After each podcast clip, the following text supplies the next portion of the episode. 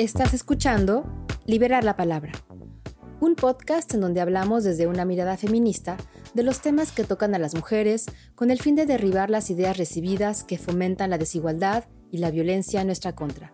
Acompáñame a descubrir cómo una sociedad menos violenta, más incluyente, justa e igualitaria es posible y tarea de todos y todas. Yo soy Greta Guzmán. Bienvenidos y bienvenidas a Liberar la Palabra.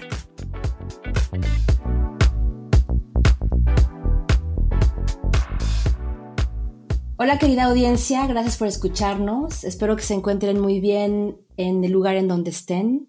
Bienvenidos a un episodio más de Liberar la Palabra. Eh, antes de empezar, me gustaría recordarles nuestras redes sociales para que nos contacten, nos escriban. Estamos totalmente abiertos, abiertas para escucharlos, escucharlas. Y bueno, en Instagram es liberar-la-palabra y en Twitter es arroba. También nos pueden mandar un mail a hola Hoy vamos a hablar de un tema que ha estado en el cajón, por lo menos en Latinoamérica, porque acá en Europa, en donde yo vivo, últimamente se han dado cosas interesantes y desde hace unos años. Pero hace unos años eh, y más que nunca se necesita que este tema sea visibilizado, hablado, ventilado, mostrado, ilustrado de todas las formas posibles que se pueda hablar de ello y si fuera necesario, pues hacer muchísimos más episodios de, este tema y estoy segura que con la persona que voy a hablar es lo que va a pasar porque hay mucho de dónde, de dónde hablar. Y es nada menos y nada más que la menstruación. Y bueno, para comenzar les comento que hay una estrecha relación entre la menstruación y los derechos humanos y de las humanas, la igualdad, la precariedad, los embarazos no deseados, la anticoncepción, el amor propio, la política, las políticas sociales, eh, las políticas de Estado, la discriminación, el feminismo, el activismo, el lenguaje inclusivo también, el misticismo, la salud y la salud pública, la salud de las mujeres, los estigmas, bueno, en fin, hay muchísimas cosas que se desatan de este tema y para profundizar sobre ello nos acompaña Laura Benavides. Hola Laura, ¿cómo estás? Hola Greta, muy bien, muchas gracias por la invitación. Saludo a todas las personas que nos están escuchando. Y seguramente espero que en Colombia nos escuchen personas allegadas a ti y con las que trabajas, así que les mandamos un fuerte saludo y nos vas a platicar ahorita, bueno, más adelante de los logros que han obtenido últimamente muy interesantes. Por supuesto que sí. Oye, este, Laura, yo acabo de decir que la menstruación tiene que ver con todo este tipo de cosas. ¿Estás de acuerdo con lo que, con lo que dije? ¿Qué piensas? Sí, Greta, en efecto estoy de acuerdo. Eh, la menstruación, bueno, voy a hacer aquí dos puntos. El primero es que la menstruación es solo una parte del ciclo, ¿no? Pero socialmente, digamos que hemos reconocido a la menstruación, es decir, el sangrado por la vagina, como el más visible o el más importante, ¿no? Digamos que es el que la sociedad reconoce como la menstruación. Pero hay todo un ciclo detrás de la menstruación, ¿no? Que existe pues la ovulación, los procesos en los que el cuerpo que menstrua tiene subidos y bajadas de diferentes hormonas que luego llevan a el sangrado, ¿no? Primero esto, reconocer que la menstruación es solo una parte del ciclo, pero el más visible socialmente. Y segundo, reconocer que, eh, digamos que a partir de todos estos discursos contrahegemónicos, contra estas narrativas impuestas sobre la menstruación, eh, pues ha salido un discurso en el que decimos que la menstruación es un proceso biopsicosocial. Bio porque reconocemos que es un proceso anatómico, es un proceso que atraviesa nuestros cuerpos desde adentro, es un proceso que requiere, eh, el, digamos que el proceso hormonal y, y biológico de los cuerpos que menstruan. Pero también es construido socialmente, ¿sí? No es lo mismo hablar de menstruación, eh, no sé, en una comunidad indígena que hablar de menstruación, por ejemplo, con jóvenes de aquí, el país en el que estamos tú y yo, en Francia. No es lo mismo porque responde a códigos culturales diferentes y eso es así de simple. Pero también es, eh, digamos que esto de psico es porque construye narrativas propias y nos, y nos por decirlo de alguna forma, eh, nos socializa con el mundo, ¿sí? el vivir una experiencia menstrual. Entonces, digamos que importante mencionar esas dos cosas porque normalmente se entiende a la menstruación solo como en términos de productos, en términos de sangre y ya. no hay nada más atrás. Claro. Oiga, ya, perdón Laura que te, que te corte porque me estoy dando cuenta que no te presenté, pero ustedes ya vieron que Laura trae un discurso bien interesante. Ahorita le, le, vamos a hacer un poco más de preguntas, pero antes de que continuemos les quiero decir que Laura Benavides es feminista, politóloga y maestrante en estudios de género, igualdad y políticas sociales en la, en la Universidad de Toulouse, aquí en Francia, Jean Jaurès. Y Laura es colombiana y activista por los derechos menstruales. Y entonces, bueno, ustedes de ahorita van a descubrir qué interesante todo lo que Laura nos tiene que decir. Y Laura, ahorita que hablaste, dijiste algo que a lo mejor a algunas personas les puede hacer clic o no, o ni siquiera se dan cuenta, pero yo lo quiero subrayar porque es importante que lo digamos. Dijiste los cuerpos que menstruan. ¿A qué te refieres con esto? Eh, bueno, quiero hacer dos puntos también acá. Uno, em, normalmente cuando hablamos de menstruación se nos viene a la cabeza la palabra mujer, ¿no? Menstruación igual mujer. Y eso es bastante debatible por varias cosas. En primera instancia, porque el decir que las mujeres son las que menstruan, estamos olvidando a otro grueso de la población que también menstrua, que son las niñas. Las niñas también menstruan, las niñas son sujetos menstruantes. Lo que pasa es que en esta narrativa histórica y hegemónica en el que nos han dicho, cuando te llega la primera menstruación, dejaste de ser una niña, ahora eres una mujer, eso es sumamente violento, Greta. Yo no sé, por ejemplo, a ti, ¿qué te dijeron cuando te llegó tu primera menstruación? Eso, justamente eso. Justamente eso. A mí también, a mí, mi familia, mi mamá, fue como, ya no es una niña, ya es una mujer. ¿Y qué implica en una sociedad como la nuestra ser una mujer? Implica que tú estás lista para la reproducción, implica, bueno, digamos que en estos tiempos, 2020, ya no lo vemos tan eh, que a tus 12 años te puedas casar, ¿no? En algunas culturas, eh, pero implica en muchas otras culturas y implicaba históricamente eso, ¿no? El tener la primera menstruación es igual a que esa persona que ya es mujer, entre muchas comillas, eh, la podemos casar, puede tener hijos y hace parte de ese mundo de ser mujer. Entonces, hablar de personas menstruantes es importante, pero aquí voy a, digamos que hacer un llamado y poner un iconito de alerta, porque eh, hay unos discursos que hablan de la menstruación y solo se fijan en el personas menstruantes, y digamos que ese personas menstruantes lo que ayuda es a incluir esos otros cuerpos que menstruan, pero que no se reconocen como mujeres, ¿sí? Hay mujeres que hay mujeres que no menstruan, y por diferentes casos, puede ser por algunas enfermedades, porque ya no tienen útero, porque han atravesado X o Y procedimiento quirúrgico eh, en su salud que les impide ahora menstruar, o mujeres que atraviesan procesos de bulimia o de anorexia que impide que su cuerpo menstrue, pero también las mujeres trans. Las mujeres trans no menstruan, pero son mujeres, ¿sí? Entonces, el, y hay hombres que menstruan. Y van a decir, aquí hay muchas personas que dicen como, ¿cómo me puedes decir que hay hombres que menstruan? Pues sí, hay hombres que menstruan, porque los hombres trans menstruan, ¿sí? O mm, algunos hombres trans deciden cortar esa relación tajantemente con su menstruación, y hay otros hombres trans que deciden quedarse con esa menstruación y, pasan por procesos de sanación y de reconocer su menstruación como algo con lo que quieren estar. Entonces, mm, pues nosotras, digo nosotras porque yo hago parte de un colectivo en Colombia que se llama Colectivo de Derechos Menstruales Colombia y nosotras desde el colectivo lo que hemos querido decirle a la sociedad es que no podemos hablar de un solo sujeto en la menstruación. Entonces nosotras utilizamos varios sujetos para nombrarlos y son nosotros hablamos de niñas, de mujeres y de personas menstruantes. Ahí incluimos toda esta gama que te mencioné y, nos parece fundamental porque es reconocer que no solo las mujeres menstruan, que no todas las mujeres menstruan y que hay otros sujetos que menstruan y que la sociedad no reconoce. Claro, y que a pesar de eso seguimos siendo mujeres, ¿no? Totalmente. O sea, sí, súper interesante lo que dices, Laura, la verdad. Eh, oye, Lau, y fíjate que, bueno, eh, ahorita este, este, discurso, pues yo no sé, explícame tú, en, en Latinoamérica yo, yo, pienso que es novedoso. Aquí en Francia como que lo empezamos a escuchar más. Eh, yo siento que, bueno, por lo, por, lo, por lo menos en México estamos un poco atoradas con todo lo que pasa con la violencia, los feminicidios y que a lo mejor no tenemos tanto tiempo o tanta dedicación para, para darle a estos temas porque pues estamos tratando de solucionar cosas que son terribles también, ¿no?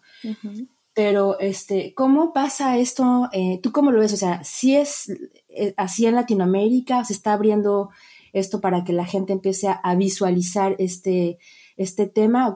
¿En, dónde estamos, pues? Pues fíjate, Greta, que yo tengo una visión un poquito contraria a la tuya. Yo creo que América Latina ha dado, eh, digamos que ha puesto la parada en estos temas en América Latina, en diferentes países como México, como Perú, como Argentina, como Colombia, eh, Guatemala, eh, Puerto Rico. Hay muchos países de Latinoamérica y el Caribe que, pues no países, no, eh, muchas mujeres activistas menstruales que desde estos países eh, pues digamos que le han aportado a este tema y han construido narrativas totalmente diferentes a las, que, a las impuestas de, respecto a la menstruación. Y en México, por ejemplo, hay un activismo menstrual muy, muy fuerte.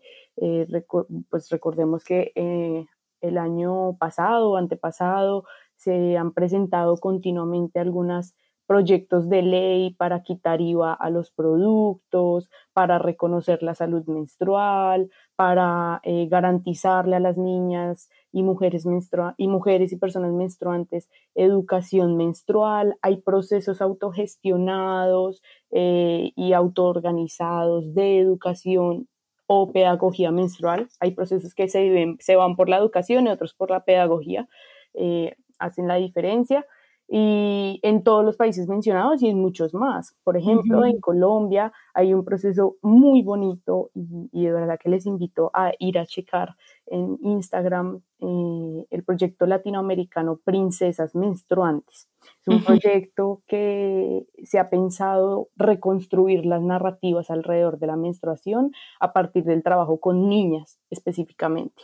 Y entonces eh, lo que hace Carolina y su equipo que de, Princesas Menstruantes, lo que hizo fue coger los cuentos, eh, ¿sabes? Estos cuentos eh, de princesas, los cuentos de princesas, y cambiarles la narrativa. Entonces ella tiene un libro, por ejemplo, que se llama Blancanieves y su vestido manchado de rojo, no me acuerdo muy bien los nombres, pero reconstruye las narrativas alrededor de las princesas y tiene procesos de pedagogía menstrual con niñas en Colombia muy interesante.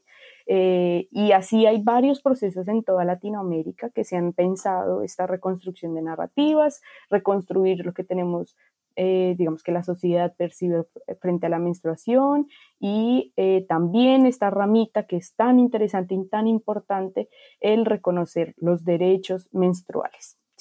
En Argentina, por ejemplo, del año pasado, finales del año pasado, una diputada presentó un proyecto de ley integral sobre la menstruación.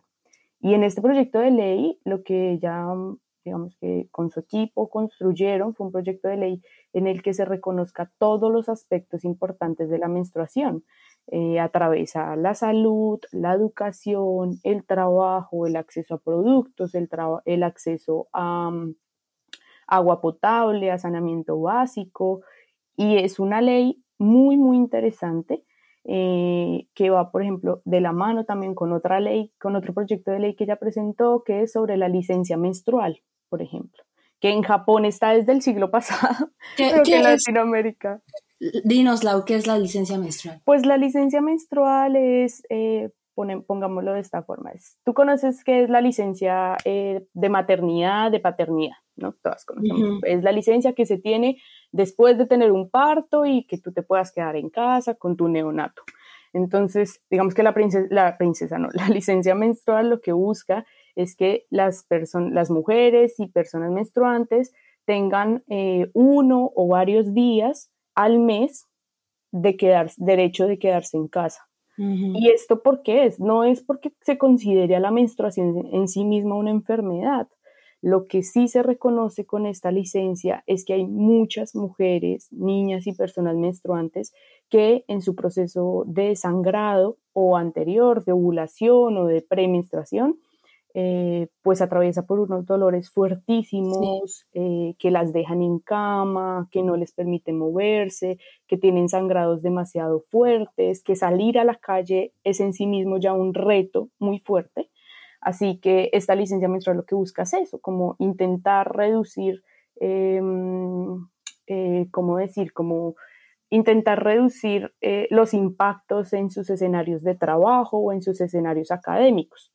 En Argentina, esta ley, este proyecto de ley de licencia menstrual eh, es solamente hasta ahora pensado para niñas, mujeres y personas menstruantes que estén en, en escenario escolar. Es decir, que si una niña, una mujer, una persona menstrual, un, adolescente falta al colegio o a la universidad por, eh, por su menstruación, sea porque tenía muchos cólicos, porque estaba muy mal, porque su sangrado es demasiado abundante, porque no tiene productos para gestionar su sangrado, pues que no tengan fallas acumulativas en sus procesos académicos. Y esto, digamos que es una forma de garantizar su derecho a la educación, ¿no? Su derecho al trabajo. En otros países como Japón, por ejemplo, en Japón sí existe la licencia en, en escenario laboral. Entonces, está, está eso. Aquí en Francia, por ejemplo, hay un, un, un grupo de mujeres que ha planteado la posibilidad de, de, la licencia menstrual, pero claro, nos encontramos con unos, con unos debates frente a, claro, entonces vamos a, a, considerar la menstruación como una enfermedad pues no, no en sí misma la, menstruación es una enfermedad, pero sí hay que reconocer que hay muchas enfermedades que se atraviesan a partir de la menstruación. Eh, y, entonces hay otras personas que dicen, entonces ahora todas las mujeres van a pedir una licencia, sea o no que tengan alguna enfermedad o dolor o lo que sea. Y pues no, esto no va a pasar, estamos seguras que no va a pasar. Claro. O la otra parte que, que a mí me parece muy válida y creo que que ahí sí puede haber un problema, es que eh, la oferta laboral hacia las mujeres va a reducir si se implementa una licencia de trabajo por menstruación. ¿Y por qué lo digo? Porque, por ejemplo, en Colombia, como en muchos países, cuando se implementó la licencia de maternidad eh, con unas 16 semanas, pues muchas empresas dejaron de contratar mujeres por el hecho de que pagar una licencia pues es caro, eso no se puede negar, ¿sí? Eh, tener que contratar a una persona para suplir esa licencia, tener que darle más pedagogía a una persona nueva, bueno, tantas cosas, ¿no? Y lo que muchos, muchos sectores abogan es que si se implementa una licencia menstrual en escenario laboral puede pasar eso. Lo que aquí en este equipo que menciono en Francia dicen es, bueno, pues entonces hagamos una licencia, eh, digamos, un permiso de un día para todos los trabajadores y trabajadoras de las empresas. Un día. Todas las personas se pueden tomar un día al mes. Esto garantizaría que hubiese igualdad, ¿no? Entonces, todas las personas pueden tomarse un día al mes. Esas personas que se quisieran tomar ese día por, eh, porque, por su proceso menstrual, ¿no? Por dolores o lo que sea, pues se lo tomaría sin tener que decir que es por eso y ahí no habría, digamos, que este castigo hacia las mujeres y las personas menstruantes. ese, ese tema es bien debatible, pero es muy interesante, es muy, muy interesante. Es súper interesante, porque fíjense, querida audiencia, que nosotras, Laura y yo, hicimos como una, una tabla de, temas a desarrollar y pues no, no hemos tocado ninguno que teníamos planeado. Pero es que, ¿sabes, Laura? Cuando tú hablas, la verdad es que es súper interesante todo lo que tú dices. Entonces, eh, es como ir abriendo ventanas de cosas posibles eh, que podrían pasar en torno a este tema y que urgen que se solucionen eh, más allá del día o no de permiso, hay otros, otras cosas que urgen, ¿verdad, Laura? O sea, que, que son verdaderos temas de, de pues hasta de, políticas de Estado, ¿no? Sí, total. me gustaría preguntarte, o sea, a ver, para ir un poquito sobre lo que habíamos planeado y, que la gente tenga un poco más de, información al respecto sobre cosas que son súper importantes.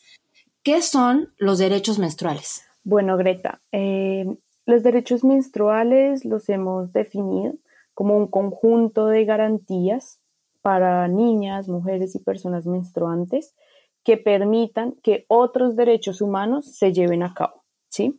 Que no torpedeen otros, otros derechos humanos. Entonces, por ejemplo, los derechos menstruales están íntimamente relacionados con el derecho a la salud, con el derecho a la educación, con el derecho al trabajo, con el derecho a un ambiente sano, con el derecho a agua potable, a saneamiento básico, eh, a productos, evidentemente, a la salud menstrual. Entonces es como todo este conjunto de derechos que eh, atraviesan las, las, experiencias, las vivencias menstruales de las personas que viven una menstruación y ya digamos que, que es eso, es, es, a grosso modo es eso. Nosotras desde el colectivo que les mencionaba eh, hemos hecho pues un trabajo fuerte para lograr la diferenciación entre derechos sexuales, reproductivos y menstruales porque cuando nosotras salimos con el discurso de, oigan, es que hay derechos menstruales y los tenemos que garantizar o el Estado tiene que garantizarlos, pues eh, nos dicen como, bueno, pero pues esto ya está incluido en derechos sexuales y reproductivos, no hay por qué sacar otra ramita. Y nosotras hemos descubierto que, que sí es necesario sacarlo, porque dentro de los discursos de derechos sexuales y reproductivos es muy poco eh, el abordaje que se le da a la menstruación como proceso, ¿sí? a todo el ciclo menstrual. Es muy poco, porque, y aquí viene otro temita que, creo que sí lo teníamos en nuestra lista, y es porque la menstruación históricamente ha sido leída solo en clave de fertilidad. Entonces, la menstruación es igual a poder ser madre o no, ¿no? Y yo no sé, Greta, si a ti te pasó, eh, pues en tu adolescencia, en tu juventud, que tener la menstruación era muestra de no estar embarazada. Entonces me llegó, no estoy embarazada, qué bien. y ya. Sí, cuando, cuando, sí, exactamente, cuando empecé a tener relaciones sexuales, sí era, sí era sinónimo de eso. Totalmente. Y eso es muy, digamos que preocupante, porque quiere decir que las, las adolescentes y las mujeres en edad adulta, eh, pues vemos a la menstruación solo como un signo de no estar embarazadas, pero no la vemos como un signo vital, ¿no? No nos preocupamos por la periodicidad, sino es porque nos asusta el no estar embarazadas. Eh, y la menstruación puede ser entendida también como un signo vital, dependiendo del color, del olor, de la, de la mm, densidad, de la contextura de la sangre, puede ser una muestra de cómo está tu salud pues, integralmente. Y esto pues ha sido ocultado, invisibilizado por la medicina, ¿no? Oye, Laura, pero nadie nos habla de eso jamás. Por eso es tan importante la educación menstrual. Por eso es tan importante. Porque hablar, tener procesos eh, de educación o de pedagogía menstrual desde edad temprana, lo que va a beneficiar es que las niñas desde muy temprana edad eh, pues se den cuenta que la menstruación es más allá de el óvulo fecundado o no fecundado y el endometrio que crea una camita para eh, tener el óvulo. Es mucho más allá de eso, ¿sí? Y, y, la educación menstrual, pues es importante porque ayuda a deconstruir unas narrativas en torno a la menstruación que más que informarnos, nos desinforman y crean mitos y crean tabús en torno a la menstruación. Entonces, por eso es tan importante que eh, pues la menstruación deje de ser leída solo como productos y ya, sino que pues se lea en clave de salud, de educación eh, y, pues de otra garantía de derechos humanos que deberíamos todas las niñas, mujeres y personas menstruantes pues tener garantizado. Claro, y tú dijiste cosas importantes como que están relacionados hasta con el agua, ¿no? y, totalmente. Y, por qué? A ver, ¿por qué? Cuéntanos. Pues fíjate que una persona para que viva su menstruación de forma digna eh, y de forma, digamos que que, no interfiera con su salud menstrual de forma negativa, pues se necesita agua potable. ¿Y por qué?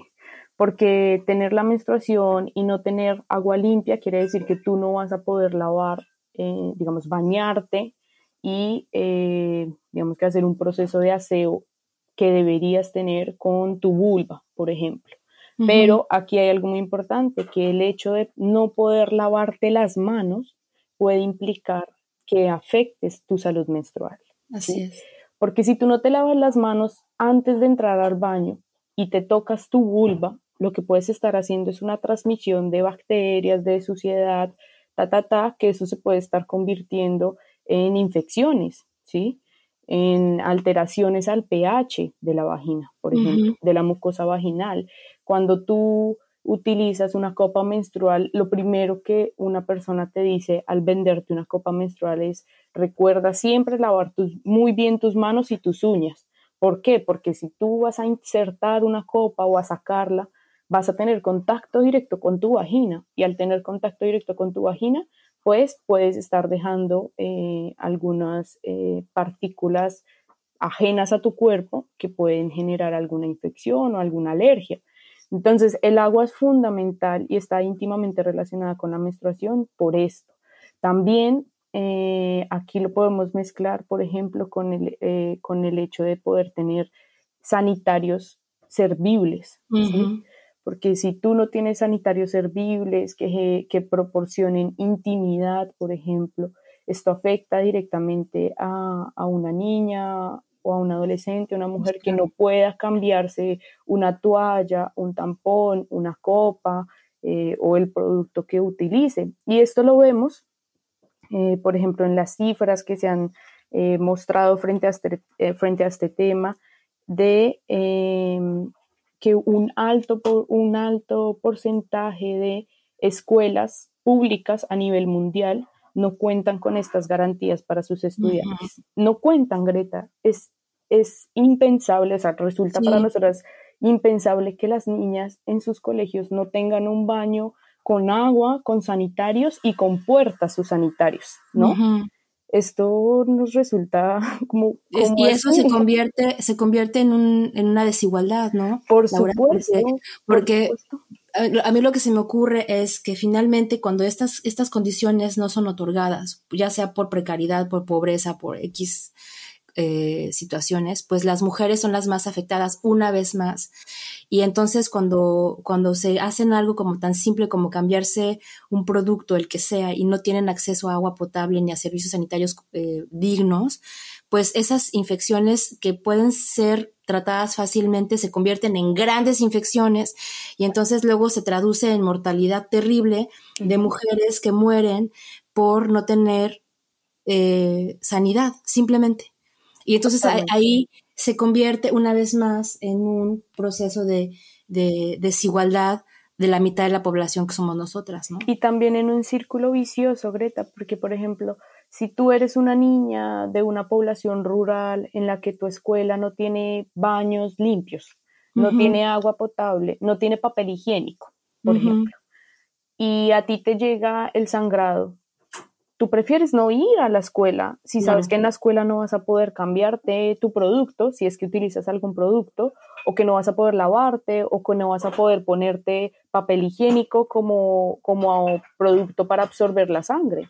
Prefieres no ir y el no ir implica fallas en la escuela y el no ir continuamente durante los 10 meses de clase durante el año y que faltes dos veces cada mes, eso implica que vas a perder el año. Claro. En muchas ocasiones, ¿sí? Y el, perder el año, pues, ¿qué implica? Implica que al próximo año te va a pasar lo mismo, al próximo lo mismo y vas a entrar en un proceso de deserción escolar. Y la deserción escolar eh, afecta en un porcentaje muy alto a las mujeres y a las niñas a nivel mundial.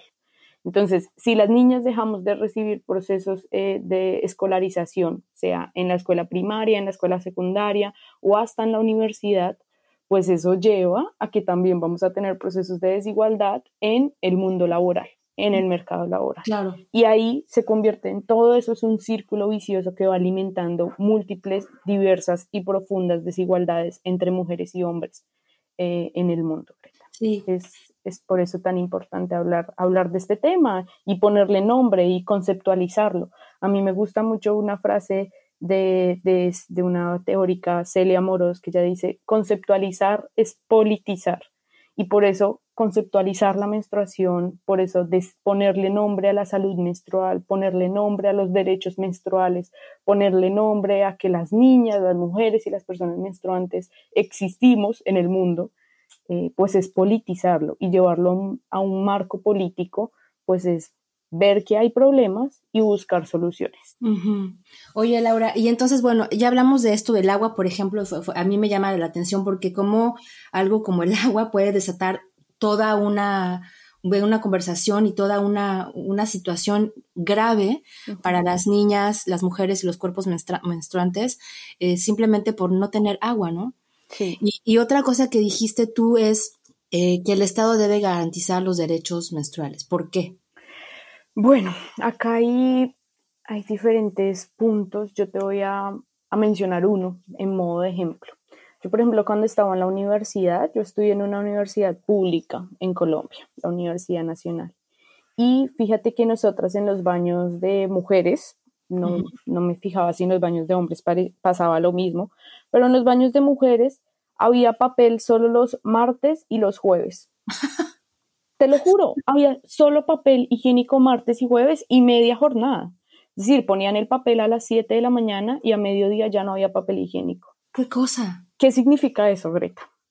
Significa que la universidad, una universidad pública, una universidad que eh, su gran porcentaje de, em, ¿cómo se dice?, de, de dineros pues vienen del Estado, ¿no? Significa que para la universidad, para las directivas de la universidad, para las directivas de bienestar de la universidad, las mujeres de esos baños, las mujeres de la universidad, de las facultades, necesitábamos ir al baño solo los martes y los jueves.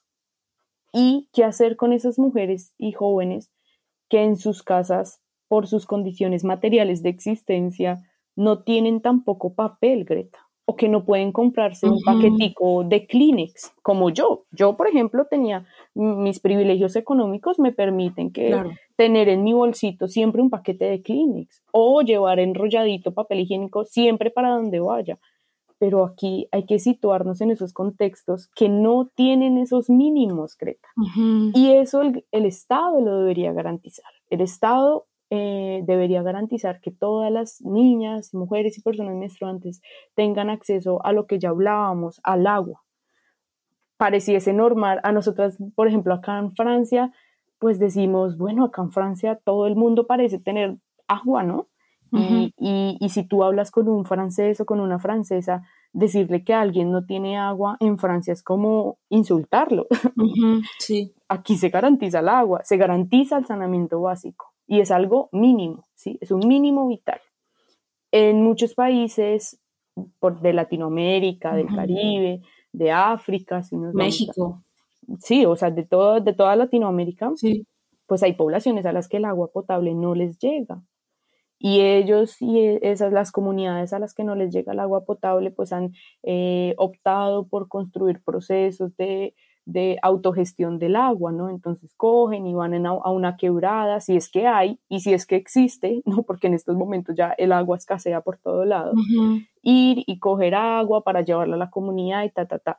Pero en las comunidades pues no se piensa en, es que las mujeres de la comunidad necesitan agua para ellas. No, pues esos procesos casi nunca se piensan, ¿sí? Y lo podemos llevar a un ejemplo muy cercano que es la pandemia en la pandemia. Yo no sé si en México pasó esto, Greta, pero en Colombia, eh, diferentes alcaldías de diferentes ciudades, eh, durante los primeros meses de confinamiento, buscaron construir anchetas, mercados para las familias más desfavorecidas ¿no? y más precarizadas.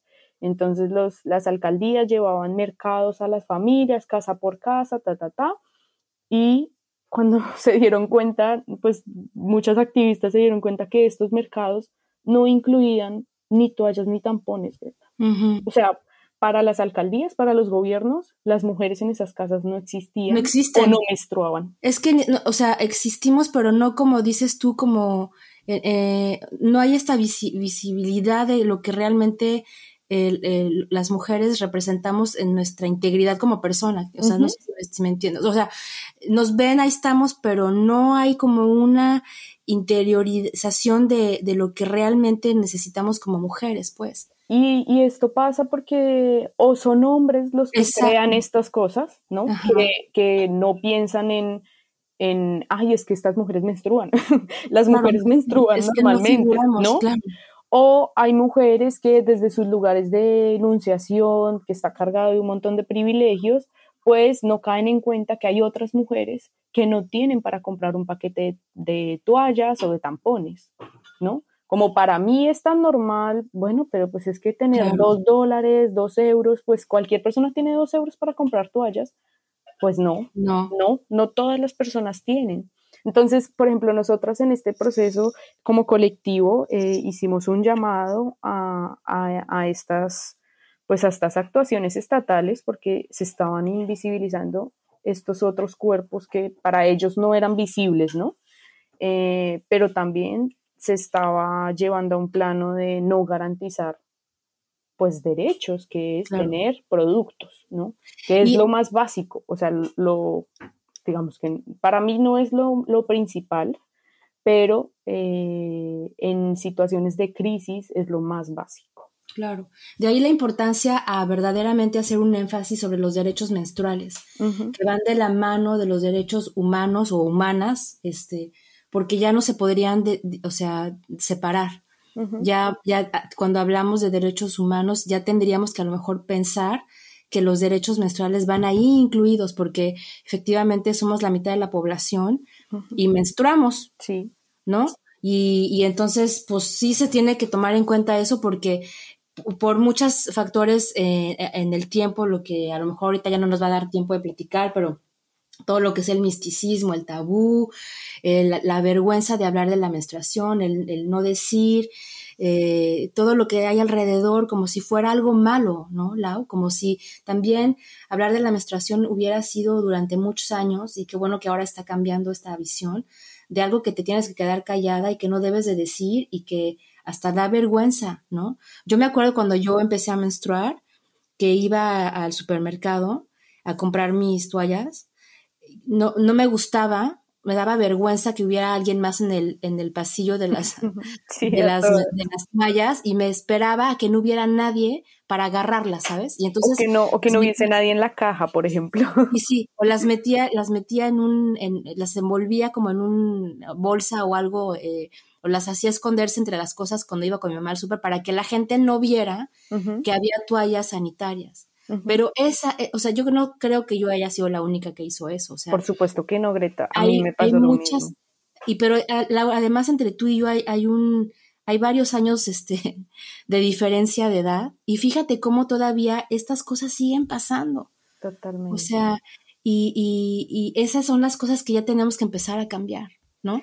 Sí, y fíjate, por ejemplo, yo no sé a ti si en tu experiencia escolar te pasó lo mismo, pero en la mía sí, y es que, por ejemplo, cuando estaba en el colegio, en la secundaria, eh, cuando digamos que todas las, las adolescentes que estábamos, pues en su mayoría ya teníamos, ya estábamos pasando por el proceso de la menstruación, eh, y no sé, que se te acabaran las toallas, ¿no? Y ay, me llegó y no me, no me acuerdo, o se me olvidó traer mi paquetico de toallas o lo que fuera, y, y, pedir una toalla a alguna amiga o alguna compañera era como si uno estuviera traficando drogas en el salón. Entonces se tenía uno que pasar la toalla en la cartuchera, envuelta en un bo, mejor dicho, o sea, como si estuviera, de verdad, que eso parecía un tráfico de drogas, y en realidad solo se estaba pasando una toalla esto aquí, aquí, hago un paréntesis porque yo pasé la mitad de mi, de mi secundaria la, la, viví en colegio mixto con hombres y esta era la experiencia, ¿no? Como de pasar los productos así, lo más escondido de la vida y tal. Cuando pasé mi otra mitad en colegio femenino, la experiencia era un poquito diferente, pero tampoco pues que tú me digas, no, el súper reconocimiento de la menstruación, cero pena, cero vergüenza, no, tampoco pero sí se notaba el cambio de no estar rodeadas de hombres. Y, por ejemplo, nosotros en, el colegio teníamos una cajita con toallas y con tampones, bueno, tampones no tanto porque también hay un tabú ahí con el tampón y la virginidad y todo el cuento, ¿no? Pero las toallas teníamos una cajita de toallas para quien necesitara. Entonces cada mes recogíamos toallitas entre todas y teníamos guardadito de urgencia. Y esto, yo creo que esto no se ve en un colegio mixto, ¿no? Porque para los hombres ha significado, eh, pues, bueno, no sé si para los hombres, pero para, nosotros ha, ha, significado un proceso de vergüenza, de vergüenza, de miedo, de tabú, de no hablar de esto, de esto es algo privado e íntimo, ¿no? Y, el tema de, de, lo que te decía ahorita, de politizar la menstruación, es decir, esto no es un solo tema privado e íntimo, es un tema que nos abarca a más de la mitad de la población y que tenemos que hablarlo y que tenemos que eh, ponerlo en voz alta, ¿sí? Y generar visibilización. Y a mí aquí en este momento, eh, el ver, por ejemplo, cómo las redes sociales han ayudado a esto, Greta, me emociona muchísimo muchísimo porque yo creo que generaciones anteriores, como, no sé, la generación de mi madre, la, generación de mi abuela, eh, el pensar, hablar de estos, de estos temas de forma, eh, pues así, en público, estar hablando en un podcast, o sea, imagínate estar hablando en un programa de radio. No, pues esto podría ser lo más escandaloso de la vida, ¿no? Sí. Em, y para mí esto es muy emocionante porque en las redes sociales han ayudado a crear esos espacios de visibilización también. Claro. hay muchas cosas debatibles, las hay, pero que la visibilización que se le ha dado del tema, al tema, em, creo que es algo que, que hoy nos tenemos que aplaudir. O sea, decir, definitivamente estamos cambiando. Oye, Lau, fíjate que eh, se nos acaba el tiempo y, yo me, me, gustaría invitarte para que hagamos una segunda, una tercera emisión, porque la verdad es súper, o sea, nos quedamos cortas con lo que teníamos que hablar, porque además eh, no hablamos de los mitos y leyendas en, torno a la menstruación, que son muchos y en muchas culturas.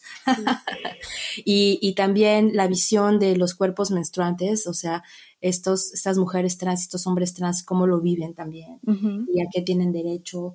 Eh, profundizar un poco más sobre quién se ve beneficiado con el activismo menstrual y qué es el trabajo que están haciendo ustedes. Eh, yo creo que, que, que, nos da para más tema, pero yo te quiero agradecer infinitamente porque creo que con lo que nos dijiste, pues se abren, como dije hace rato, pues un poco más las, las mentes y uno, una se pone a pensar en torno a lo que verdaderamente la menstruación puede implicar. No hablar desde nuestro privilegio, ni el tuyo ni el mío, porque afortunadamente nosotras, con vergüenza y todo lo que pasamos cuando éramos adolescentes, pero tuvimos acceso a productos, que también ese es otro tema, y, y empezar a ver las cosas desde otros puntos de vista, ¿no, Laura?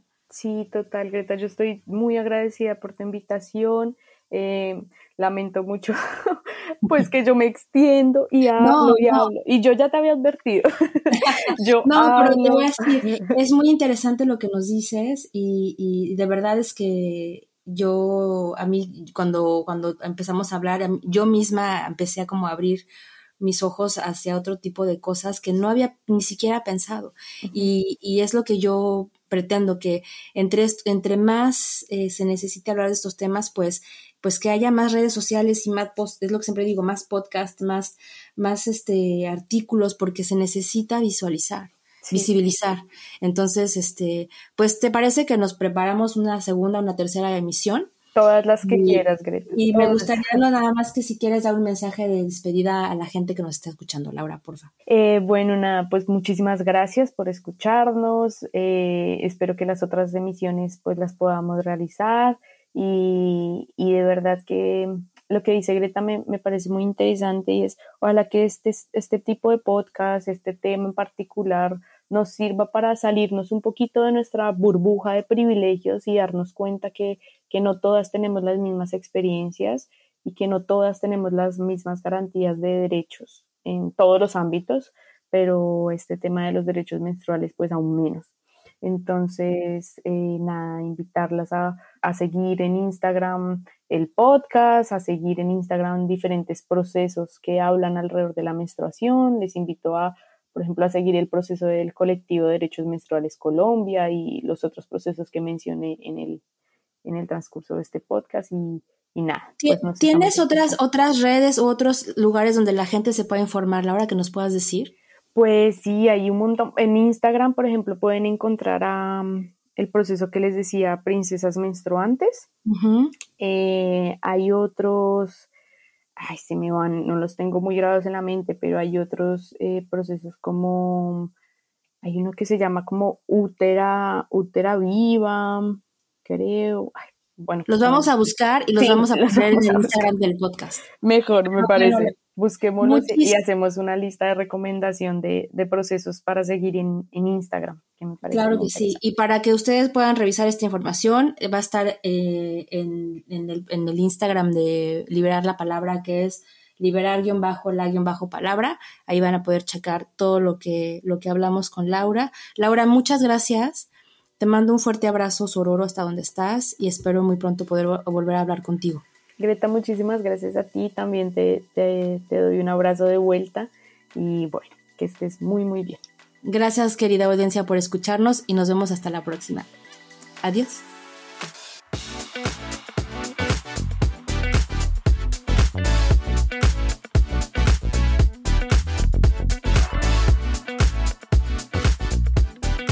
Esto fue Liberar la Palabra.